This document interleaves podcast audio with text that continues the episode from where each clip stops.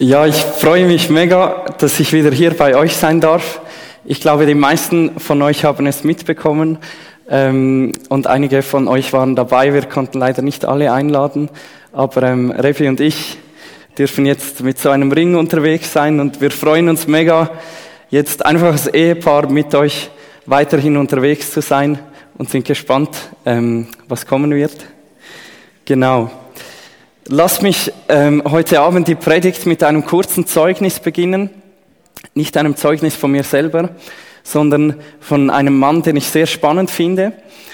Der Mann heißt Leslie Newbegin. Er ist schon einige Jahre, ähm, lebt er nicht mehr. Leslie Newbegin ist in England aufgewachsen und 1936 wurde er als Missionar von England nach Indien ausgesandt. Und er war dort in Indien unterwegs, fast 40 Jahre lang in der Mission, ähm, arbeitete er. Er, war, ähm, er gehörte zur anglikanischen Kirche, er war einer der ersten anglikanischen Bischöfe in Indien. Und im Jahr 1974, also nach fast 40 Jahren, wurde Leslie Newbegin pensioniert und er kam zurück nach England.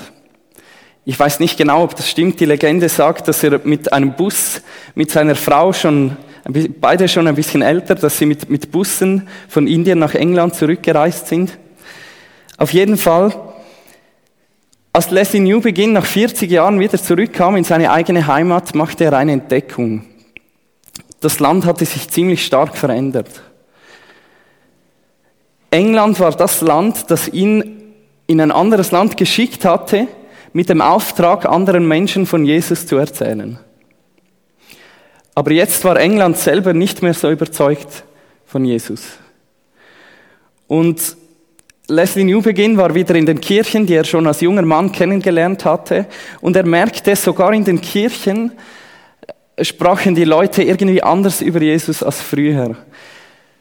Damals hatte man ihn als Missionar in ein anderes Land gesandt mit der Überzeugung, es ist wichtig, dass in jedem Land auf der Erde die Menschen von Jesus erfahren. Und heute also für uns auch schon wieder damals, 1974, dachten die Leute eher, ja, Glaube ist ja Privatsache, oder? Ähm, es muss eigentlich sowieso jeder ein bisschen für sich selber sehen, was er glauben möchte und was nicht. Und obwohl New Begin zu diesem Zeitpunkt schon ein älterer Herr war, ließ er sich nicht entmutigen. Und er setzte sich an seinen Schreibtisch und er sagte zu sich selbst, eigentlich ist die Lage ja gar nicht so schwierig. Damals, vor vielen Jahren, bin ich nach Indien gegangen und habe mich gefragt, was braucht es, um in Indien das Evangelium zu verkündigen. Und jetzt, sagte er sich, mache ich einfach nochmals das Gleiche, aber in England. Und noch mit 77 Jahren hat er angefangen, ein Buch zu schreiben, das Buch heißt auf Englisch Foolishness to the Greeks und ähm, in der deutschen Übersetzung den Griechen eine Torheit. Und er stellt sich in diesem Buch die Frage auf der ersten Seite, was braucht es für eine missionarische Begegnung zwischen dem Evangelium und dieser ganzen Art und Weise zu erfahren, zu denken und zu leben, die wir die moderne westliche Kultur nennen? Mit anderen Worten, wie kann das, was er damals in Indien versucht hat, der indischen Kultur mit dem Evangelium zu begegnen als Missionar, wie kann das passieren, aber eben jetzt in der westlichen Kultur, in seiner eigenen Kultur? Okay, was hat das alles mit unserer Serie Gute Gründe für den Glauben zu tun? In unserer Serie geht es ja darum, wie können wir zeigen, dass der Glaube an Gott nicht einfach nur schön ist, nicht einfach nur angenehm ist, sondern dass er eben auch vernünftig ist, dass er Sinn macht. Oder von Jochen letztes Mal, wie können wir zeigen, dass die Auferstehung nicht einfach ein Mythos ist, sondern dass es gute Hinweise gibt, dass sie eben wirklich tatsächlich historisch passiert ist. Und eigentlich ist das ja nicht viel etwas anderes, als was ein Missionar macht, wenn er zum Beispiel, wie Leslie New beginnt, nach Indien geht.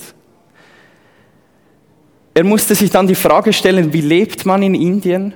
Wie denkt man in Indien? Was prägt diese Kultur? Was macht diese Kultur aus? Und ich bin mir sicher, dass er sich einige Gedanken gemacht hat. Er ist, er hat wahrscheinlich die Sprache gelernt. Er hat sich überlegt, was, was muss ich beim Essen beachten? Wie muss ich mich verhalten, damit ich nicht unhöflich erscheine? Und all das hat die Grundlage gegeben, dass er überhaupt mit Indern in Kontakt gekommen ist und ihnen dann das Evangelium verkünden konnte. Und eigentlich machen wir ja nichts anderes, wenn wir darüber nachdenken, wie können wir heute hier in der Schweiz gute Gründe für den Glauben geben. Jetzt, ich denke, es ist für uns alle klar, dass wenn wir nach Indien gehen, dass uns da eine ganz andere Kultur erwartet. Es ist ein großer Unterschied, ob du in der westlichen Kultur oder in der indischen Kultur unterwegs bist. Und da leuchtet es uns allen ein, ja, da muss man darüber nachdenken, wie lebt man da, wie denkt man da, was isst man, was isst man nicht. Aber ich glaube, es ist für uns ein bisschen weniger gewohnt, auch über unsere eigene Kultur einmal nachzudenken.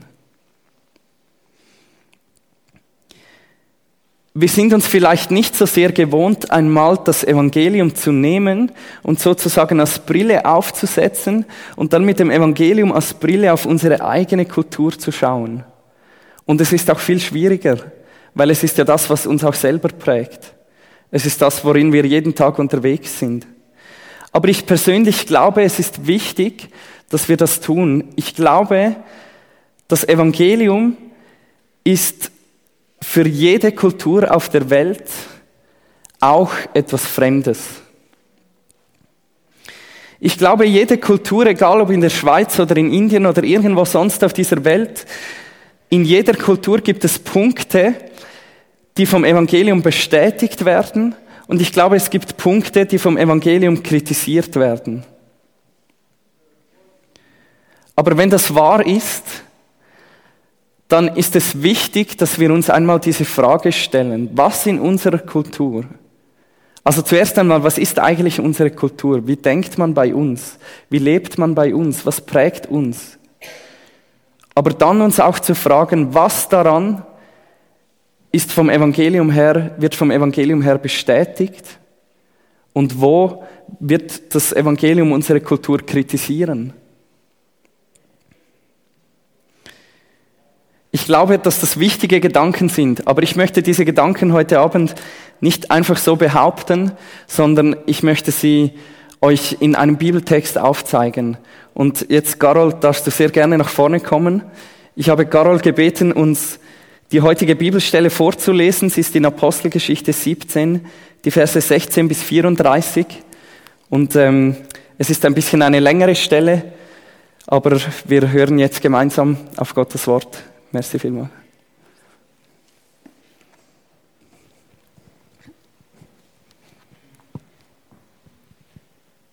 Während aber Paulus in Athen auf sie wartete, ergrimmte sein Geist in ihm, da er die Stadt so voller Götzenbilder sah. Er hatte nun in der Synagoge Unterredungen mit den Juden und den Gottesfürchtigen und auch täglich auf dem Marktplatz mit denen, die gerade dazu kamen. Aber etliche der epikureischen und auch der stoischen Philosophen maßen sich mit ihm. Und manche sprachen, was will dieser Schwätzer wohl sagen? Andere aber, er scheint ein Verkündiger fremder Götter zu sein, denn er verkündigte ihnen das Evangelium von Jesus und der Auferstehung. Und sie ergriffen ihn und führten ihn zum Areopag und sprachen, können wir erfahren, was das für eine neue Lehre ist, die von dir vorgetragen wird? Denn du bringst etwas Fremdartiges vor unsere Ohren. Deshalb wollen wir erfahren, was diese Dinge bedeuten sollen. Alle Athener nämlich und auch die dort lebenden Fremden vertrieben sich mit nichts anderem so gerne die Zeit, als damit etwas Neues zu sagen und zu hören. Da stellte sich Paulus in die Mitte des Areopags und sprach, ihr Männer von Athen, ich sehe, dass ihr in allem sehr auf die Verehrung von Gottheiten bedacht seid. Denn als ich umherging und eure Heiligtümer besichtigte, fand ich auch einen Altar, auf dem geschrieben stand, dem unbekannten Gott. Nun verkündige ich euch den, welchen ihr verehrt, ohne ihn zu kennen. Der Gott, der die Welt gemacht hat und alles, was darin ist, Er, der Herr des Himmels und der Erde ist, wohnt nicht in Tempeln, die von Händen gemacht sind. Er lässt sich auch nicht von Menschenhänden bedienen, als ob er etwas benötigen würde, da er doch selbst allen Leben und Odem und alles gibt. Und er hat aus einem Blut jedes Volk der Menschheit gemacht, dass sie auf dem ganzen Erdboden wohnen sollen, und hat im Voraus verordnete Zeiten und die Grenzen ihres Wohnens bestimmt, damit sie den Herrn suchen sollten ob sie ihn wohl umhertastend wahrnehmen und finden möchten. Und doch ist er ja jedem Einzelnen von uns nicht ferne. Denn in ihm leben, weben und sind wir.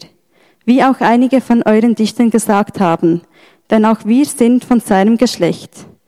Da wir nun von göttlichem Geschlecht sind, dürfen wir nicht meinen, die Gottheit sei dem Gold oder Silber oder Stein gleich, einem Gebilde menschlicher Kunst und Erfindung.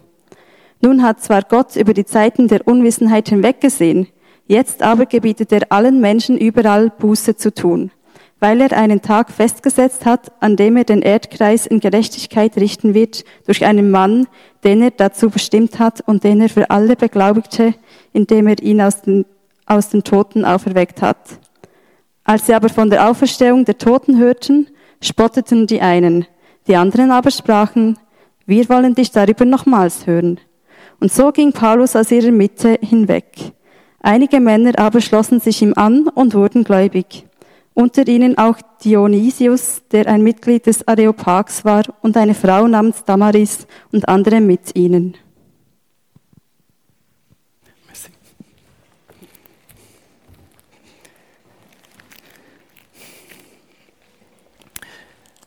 Wir haben hier ein Beispiel davon, wie es aussehen kann, wenn das Evangelium in eine bestimmte Kultur hinein gesprochen wird. Und ich möchte heute Abend das mit euch gemeinsam ein bisschen anschauen und am Schluss werden wir schauen, wie kann uns Paulus in dieser Bibelstelle ein Vorbild sein? Was könnte das für uns bedeuten, wenn wir in unsere eigene Kultur hinein das Evangelium von Jesus sprechen möchten? Der Apostel Paulus ist gerade unterwegs als Missionar, ähnlich wie Leslie Newbegin in Indien, ist er in Athen unterwegs. Athen ist eines der ganz wichtigen Zentren in der antiken Welt. Athen ist die Stadt der Philosophen. Es ist die Stadt der Gelehrten. Es ist die Stadt, wo die Menschen über die tiefen Fragen des Lebens nachdenken und auf dem Marktplatz darüber diskutieren. Und Paulus wäre nicht Paulus, wenn er nicht mitdiskutieren würde. Und es das heißt, dass er dass man ihn jeden Tag auf dem Marktplatz angetroffen hat, wo er mit den Leuten über Jesus und über die Auferstehung geredet hat. Paulus spricht in eine ganz bestimmte Kultur hinein. Was ist das für eine Kultur? Wir finden im Bibeltext selber einige Hinweise, was das für Leute sind, mit denen es Paulus zu tun hat. Zuerst einmal sind diese Menschen griechische Heiden. Das heißt, es sind keine Juden und es sind auch keine Christen. Es heißt, dass sie wahrscheinlich wenig oder gar nichts über das Alte Testament wissen und dass sie auch nicht an einen einzigen Gott glauben, sondern an viele verschiedene Götter. Es gibt allerdings auch so ein bisschen verschiedene Ansichten in der damaligen Kultur, wie das jetzt mit Gott eigentlich funktioniert. Es gab die Menschen, die an die verschiedenen Götter, die ihr vielleicht mal in der Schule gelernt habt, von den Römern und den Griechen, die an diese Götter geglaubt haben. Dann gab es diejenigen, die sagten, ja, irgendwie ist ja Gott in allem so ein bisschen drin. Und was es aber nicht oder kaum gab, waren Menschen, die an den einen Gott glaubten, die, der in der Bibel verkündet wird. Diese Leute sind also Heiden. Es sind keine Juden, keine Christen. Diese Leute sind sehr neugierige Leute. Ähm, Lukas, der diesen Text geschrieben hat, sagt, sie machen nichts lieber, als etwas Neues zu lernen oder darüber zu diskutieren. Und obwohl diese Leute neugierige Leute sind, sind sie nicht einfach zufrieden mit allem, was sie Neues hören. Und wir merken das an ihrer Reaktion gegenüber Paulus, dass sie sehr misstrauisch reagieren. Sie sagen, dass er ein Schwätzer ist, dass er ihnen etwas Komisches erzählen will. Die einen sagen, dass er, ähm, dass er fremde Götter einführen möchte und dass sie damit nicht zufrieden sind. Und irgendwann geht es diesen Menschen zu weit und sie packen Paulus und sie nehmen ihn mit auf den Areopag. Und der Areopag ist damals eine Art Gerichtshof. Es gibt einen Rat in Athen, der sich auf dem Areopag trifft. Und wenn jetzt irgendjemand in der Stadt so ein bisschen Unruhe stiftet oder etwas Neues einführt, dann kommt dieser Mann wie jetzt Paulus vor den Areopag und dort wird darüber beraten, was jetzt mit ihm passieren soll. Paulus befindet sich jetzt in einer spannenden Situation, aber auch sehr einer verzwickten Situation. Ich stelle mir so vor, wie er da in der Mitte von dieser Ratsversammlung steht und er weiß, das ist jetzt ein richtig wichtiger Moment. Ich kann jetzt Zeugnis ablegen und auf der einen Seite kann es so richtig schief gehen oder auf der anderen Seite kann es auch so richtig gut gelingen. Es ist mitten in einer der wichtigsten Städte, an einem der wichtigsten Orte in dieser Stadt, steht Paulus und hat die Möglichkeit, das Evangelium zu bezeugen. Und ich finde es deshalb ganz eine spannende Frage, wie geht Paulus dann vor? Er weiß, die Leute um mich herum sind misstrauisch, aber es sind wichtige Leute für die damalige Zeit. Wie kann ich ihnen das Evangelium bringen? Und wenn du diesen Text ganz einmal sorgfältig auseinander nimmst, wirst du drei Dinge finden. Erstens, Paulus versucht bei seinen Hörern anzuknüpfen. Das Erste, was er macht, ist, er versucht mit seinen Hörern gemeinsamen Boden zu finden, eine gemeinsame Grundlage, damit sie sich überhaupt begegnen können, damit sie überhaupt miteinander diskutieren können. Das Zweite, was Paulus aber auch macht, ist, er kritisiert auch diese Leute. Er sagt Dinge, die ihnen nicht gefallen. Er kritisiert zum Beispiel ihren Götzendienst. Er sagt, sie sind wie Leute, die im Dunkeln umhertappen, die nicht wissen, wen sie überhaupt verehren. Und das Dritte, ganz vorsichtig eigentlich, zeigt Paulus seinen Hörern, dass sie Jesus Christus brauchen. Also er sucht eine gemeinsame Grundlage mit ihnen, er kritisiert sie aber auch und schlussendlich deutet er darauf hin, dass sie Jesus Christus brauchen. Wir möchten jetzt da ein bisschen durchgehen und dann möchte ich am Schluss nochmal darauf zurückkommen, was das für uns persönlich heißen könnte. Paulus beginnt seine Predigt damit, dass er sagt, ihr Leute von Athen, ich habe gemerkt, ihr seid total fromme Leute. Ich habe gemerkt, überall, egal was ihr macht, es geht euch immer darum, eine Gottheit zu verehren. Ihr verehrt so viele Götter, dass ihr sogar einen Altar habt für einen Gott, von dem ihr nicht einmal den Namen kennt. Und jetzt werde ich euch sagen, wer dieser Gott ist. Und das Spannende ist, damit sagt Paulus eigentlich, ich sehe, ihr seid auf der Suche nach Gott. Und das ist etwas Gutes. Das ist etwas Gutes. Ich sehe, ihr, es geht euch irgendwie darum, Gott zu kennen, Gott zu verehren. Und das ist etwas Gutes. Und Paulus knüpft bei dieser Suche nach Gott an. Und dann wird es noch spannender. Paulus sagt, Gott hat aus einem einzigen Menschen alle Völker dieser Erde entstehen lassen und er ist auch heute jedem Einzelnen von uns nahe. Und das sind Dinge, die weiß Paulus natürlich aus dem Alten Testament. Und wenn er jetzt andere Hörer vor sich hätte, nämlich jüdische Hörer, die das Alte Testament kennen, dann würde er jetzt ziemlich sicher die Bibel zitieren. Aber das macht Paulus nicht. Und anstatt einen Bibelvers zu zitieren, zitiert er zwei griechische Autoren. Warum? Weil Paulus ganz genau weiß, er könnte zwar die Bibel zitieren, er hätte auch kein Problem damit, weil er sie wahrscheinlich, wahrscheinlich ziemlich auswendig kannte, aber Paulus weiß, seine griechischen Hörer können mit dem Alten Testament gar nichts anfangen. Es bedeutet gar nichts für sie. Und deshalb nimmt er Autoren, die für seine Hörer wichtig sind. Er zitiert aus Büchern, die seine Hörer gelesen haben und die für sie Autoritäten sind.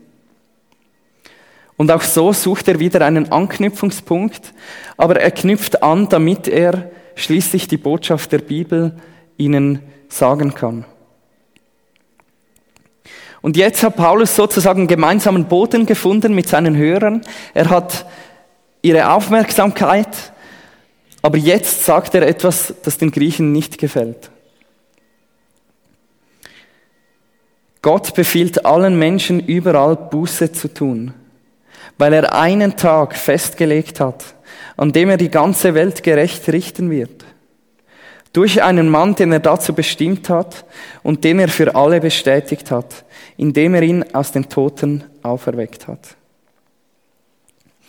Und bis dahin konnten ihm die Leute zuhören. Sie fanden es vielleicht noch spannend, dass dieser Mann die, die Autoren kennt, die sie selber gelesen haben. Aber jetzt behauptet er, dass ein Mensch aus den Toten auferstanden ist. Und das geht einfach nicht. Das ist ein Konfrontationspunkt. Das ist ein Punkt, wo ihre eigene Kultur und alles, was sie wissen und gelernt haben, nicht mehr damit übereinstimmt, was dieser Mann sagt. Und wir könnten jetzt denken, ah, oh, mega schade. Jetzt hat sich Paulus so Mühe gegeben und hat ihre Aufmerksamkeit gewonnen und jetzt hat er es voll vergeigt. Jetzt hat er etwas gesagt, das, ähm, das für sie völlig schief war. Und deshalb haben die Leute zu spotten begonnen und sie konnten ihm nicht mehr zuhören. Ich glaube, das Gegenteil ist der Fall. Ich glaube, Paulus hat genau das erreicht, was er wollte.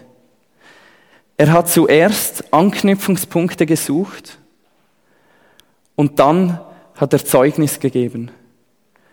Als er wusste, jetzt können mir diese Menschen überhaupt erst zuhören, hat er sich zu Jesus Christus gestellt und er hat gesagt, das ist der, das ist der Mann, der von Gott auserwählt wurde. Es ist der Mann, durch den Gott die ganze Welt richten wird. Und es ist der Mann, den Gott von den Toten wieder auferweckt hat. Obwohl er wusste, das wollen meine Zuhörer nicht hören. Das können sie gar nicht irgendwie einfach so ohne weiteres annehmen. Und das Spannende ist, tatsächlich lesen wir, es sind auch Menschen durch diese Rede zum Glauben gekommen. Und darunter sogar einer, ein Mann, Dionysius, der ein Mitglied des Rates war. Ja, aber lasst uns jetzt von diesem Bibeltext zu uns kommen. Was hat das alles mit uns zu tun? Ich glaube, wenn du dich selber einmal in dieser Situation siehst, wo Paulus ist, in deinem eigenen persönlichen Umfeld, dann kannst du dir vielleicht Paulus zum Vorbild nehmen. Ich glaube, dass Paulus uns hier etwas vorlebt, das für uns selber hilfreich sein könnte in unseren Gesprächen mit Menschen, die Jesus nicht kennen. Einer von meinen Dozenten hat einmal gesagt, Paulus in dieser Bibelstelle, er steht so auf der einen Seite und auf der anderen Seite stehen seine Zuhörer und zwischen ihnen fließt so ein Fluss hindurch. Er weiß, es gibt, es gibt eine Distanz zwischen meinen Hörern und mir. Es gibt einen Unterschied. Und dann hat Paulus, damit er ihnen die Botschaft vom Evangelium geben konnte, damit die Botschaft von ihm zu seinen Hörern kommen konnte, hat er ein Floß gebaut. Hat, mir hat dieses Bild von meinem Dozenten noch, noch gefallen. Er hat die Dinge genommen, die sie beide verbinden, und er hat aus diesen Dingen ein Floß gebaut und auf dieses Floß sozusagen den Rest des Evangeliums gepackt. Und dann hat er dem Floß einen Schubs gegeben und so durch die Dinge, die ihn mit seinen Hörern verbunden haben, konnte er ihnen auch das sagen, was, was sie verstören musste oder was, was ihnen nicht gefallen hat. Und mein Punkt heute Abend ist, du könntest dich bald einmal in der gleichen Situation befinden wie Paulus. Dass du um dich herum Leute hast, vielleicht an deiner Arbeitsstelle oder sonst in deinem Umfeld, in deinem Verein, dass du Leute hast, die sind misstrauisch gegenüber deinem Glauben aber dass du in dir den Wunsch hast, wie kann ich diesen Leuten gute Gründe für den Glauben geben? Und ich möchte dich mega ermutigen, einmal ein paar Fragen zu stellen in dein Umfeld hinein. Versuche einmal herauszufinden, was ist eigentlich die Kultur, die die Leute um mich herum prägt. Versuche einmal herauszufinden, was glauben diese Leute eigentlich? Worin sehen sie zum Beispiel den Sinn des Lebens? Was gibt ihnen ihre allerletzte Hoffnung? Wenn alles andere verschwindet, was ist ihre letzte Hoffnung? Was macht ihnen mehr Angst als alles andere? Und wie erklären sie sich diese Welt, in der wir leben? Die Schönheit der Natur, das Gute, das sie erleben mussten und auch das Schlechte? Was ist ihre Erklärung für diese Welt, in der sie leben? Und ich glaube, wenn du einmal dieses Experiment machst und das so ein bisschen herauszuspüren versuchst bei deinen Freunden und Arbeitskollegen, dann wirst du die Entdeckung machen, da gibt es Dinge, die stimmen eigentlich mit dem Evangelium gar nicht schlecht überein. Und da gibt es Dinge, da gibt es eine Konfrontation. Und, und da denken wir und glauben wir nicht dasselbe. Und ich möchte dich ermutigen, wenn du dir einmal vornimmst, diesen Leuten gute Gründe für den Glauben zu geben, dass du es versuchst, so zu machen wie Paulus. Dass du die Dinge nimmst, die euch verbinden und daraus ein Floß baust. Und dass du das, was euch trennt, versuchst, auf dieses Floß obendrauf zu packen und dann ein Gespräch anfangst. Ich hatte in, in meiner Schulzeit einige Freunde, die nicht Christen waren und ich war über einige Jahre recht ähm, mit diesen Leuten unterwegs und ich wusste zum Beispiel, dass in diesem Kollegenkreis, dass äh, meine Freunde, die hatten Partner und ich wusste, die fanden es völlig okay, mit, mit diesen Partnern auch ins Bett zu gehen. Und ich wusste, für mich, so wie ich die Bibel verstehe, ist das ein Konfrontationspunkt. Ich glaube nicht, ich konnte das nicht gutheißen. Und dann habe ich eines Tages plötzlich gemerkt, aber es gibt auch mega spannende Anknüpfungspunkte.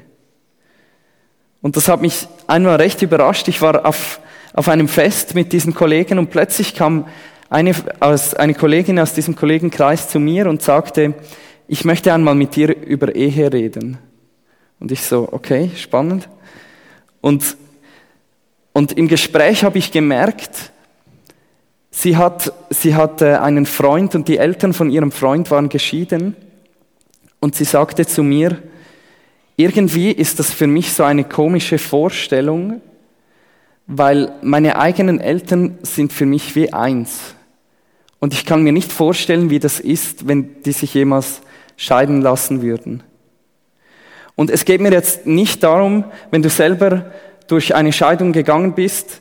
Es geht mir überhaupt nicht darum, dich heute Abend zu verurteilen, aber es geht mir darum, ich glaube, meine Kollegin hatte eigentlich ein Bild von Ehe, das dem Bild von der Bibel, von der Ehe mega nahe kommt. Und ich habe plötzlich gemerkt, an diesem Punkt haben wir eigentlich mega ähnliche Überzeugungen. Und ich glaube, in so einem Moment kann man ein Floß bauen. Und man kann sagen, ja, ich sehe das eigentlich mega auch so mit der Ehe. Aber wenn das so ist, wie siehst du es dann mit Sexualität oder und so weiter? Und man kann ein Gespräch beginnen, man kann diese Anknüpfungspunkte nutzen, um dann auch das zu sagen, was vielleicht schwieriger ist anzunehmen, aber schlussendlich auch wichtig und wahr ist.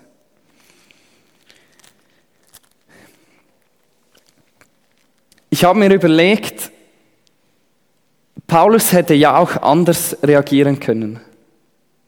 Paulus hätte sagen können, ich kann mit diesen Leuten von Athen überhaupt nichts anfangen. Das sind solche Götzendiener. Die sind völlig im Loch, die leben so komische Leben. Ich kann mit denen nichts anfangen. Ich kann denen nicht mehr helfen. Aber Paulus hätte auch sagen können, eigentlich ist das doch voll okay. Die glauben so ein bisschen an ihre Götter, ich glaube so ein bisschen an meinen Gott. Das Wichtigste ist, dass wir uns alle lieb haben. Und ich finde es mega spannend, dass Paulus weder das eine noch das andere gemacht hat. Weder hat er die Griechen einfach verurteilt und gesagt, die haben, denen kann ich auch nicht mehr helfen, die müssen selber schauen, noch hat er sie einfach nur akzeptiert und gesagt, Ich mit meinem Gott, sie mit ihren Göttern, lassen wir uns im Frieden. Paulus hat stattdessen Anknüpfungspunkte gesucht, damit er ihnen die Botschaft von Jesus weitergeben konnte. Und ich möchte damit zum Schluss kommen und einmal fragen, wieso denn das alles? Wieso sollten wir uns Gedanken machen, was unsere Arbeitskollegen und Freunde eigentlich glauben? Wieso sollten wir uns überlegen, was Anknüpfungspunkte sind und was uns vielleicht trennt voneinander? Wieso das alles? Und ich glaube schlussendlich aus Liebe. Ich glaube, dass das Evangelium von Jesus nicht nur so etwas wie eine private Religion ist, sondern dass es die Erlösungsbotschaft ist für die ganze Welt. Und wenn du, wenn du glaubst, dass Jesus dich erlöst hat, wenn du glaubst, dass durch den Tod von Jesus Christus du mit Gott im Reinen bist,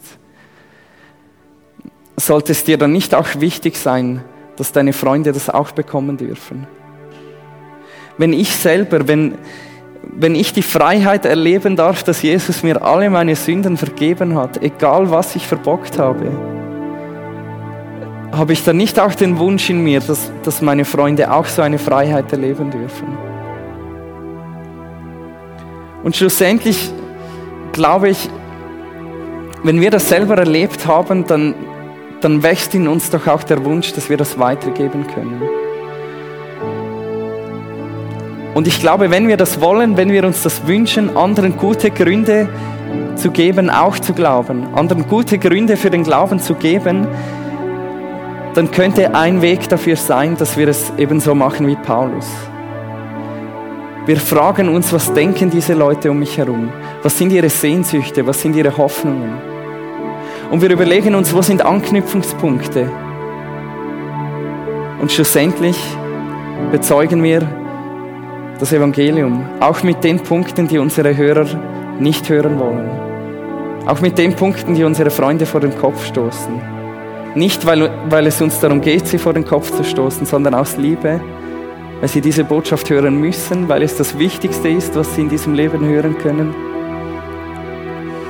Und ich wünsche uns allen, dass das gelingen darf. Ich wünsche uns gute Gespräche und äh, ich möchte jetzt Gott auch darum bitten, dass er uns das Gelingen schenkt.